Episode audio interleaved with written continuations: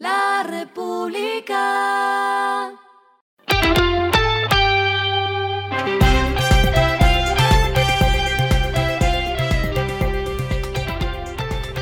Esto es lo que debes saber al comenzar la semana. Los indicadores arrancan el lunes así. El dólar cerró en 4.802 pesos. El euro cerró en 5.099 pesos. El petróleo Brent se cotizó en 74 dólares el barril. La carga de café se vende en 1.918.000 pesos y en la bolsa de Nueva York se cotiza a 2.29 dólares. Las movidas del fin de semana fueron. La reconocida tienda multinacional de Collezioni sigue en su plan de expansión nacional. Ahora abrió una nueva tienda en Cali, en el centro comercial Armonía, y trasladó otra de sus tiendas en Cartagena al exclusivo centro comercial Cerrezuela. Esto como parte del plan de expansión de esta cadena de almacenes. Alexander Silke, CEO y fundador de Le Collezioni, afirmó que el mercado de la moda ocupa un renglón muy importante en la economía colombiana en la medida que el país se encuentra en el top 3 en los mercados latinoamericanos del sector lujo. Los cambios que Netflix planeaba para América Latina en 2023, incluido Colombia, se pueden demorar. Todo porque el gigante del streaming se encuentra devolviéndoles dinero a varios de sus anunciantes en Europa en la medida en que la audiencia prometida para sus comerciales no concuerda con la verdadera. Hay que recordar que la empresa empezó una nueva opción de negocio que lleva poco tiempo en el mercado. Nació el 10 de noviembre cuando la plataforma lanzó el plan básico con anuncios en España. Era el modelo de una suscripción más económica, un piloto que se pretendía ampliar al resto del globo.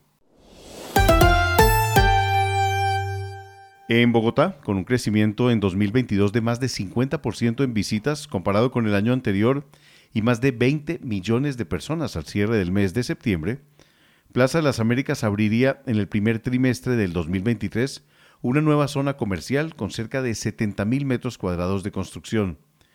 Dentro de los principales integrantes de estos nuevos espacios estarían negocios como Panamericana, con un local de aproximadamente 2.000 metros cuadrados, una ampliación de Catronics a más de 1.500 metros cuadrados y más de 5.000 metros cuadrados en nuevas salas de cine, entre otros. Lo clave del fin de semana. Desde septiembre, el ministro de Transporte, Guillermo Reyes, viene afirmando sobre la mano que le tiene que dar la cartera a algunos actores viales a través del precio del SOAT. En noviembre, los ministerios de Hacienda y de Transporte anunciaron que el descuento para este sería del 50% y que solo aplicaría para las motos de menos de 200 centímetros cúbicos. También se suman como beneficiados los autos de negocios, taxis, microbuses urbanos, servicio público urbano, buses y busetas y vehículos de servicio público intermunicipal. Se espera que ahora la superfinanciera presente el nuevo precio que tendrá el SOAT para cada categoría en 2023 lo que está pasando en el mundo. Tras vencer en los penales a Francia por 4-2, la Argentina, comandada por Lionel Messi, obtuvo su tercera Copa del Mundo, un partido que vieron más de 4 mil millones de personas y desde ya podría entrar entre las finales no solo más vistas, sino más emocionantes del torneo. Pero Argentina no solo se quedó con el mayor de los títulos a nivel deportivo de fútbol, sino que le ingresaron al combinado albiceleste 92 millones de dólares, los cuales entregó la FIFA y Conmebol por bonificaciones en cada ronda.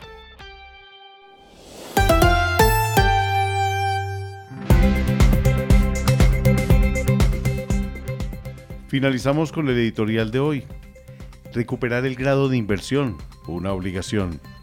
En el gobierno anterior se perdió el grado de inversión de la economía, un avance logrado durante Santos. Ahora a Petro le corresponde recuperarlo para mejorar las inversiones.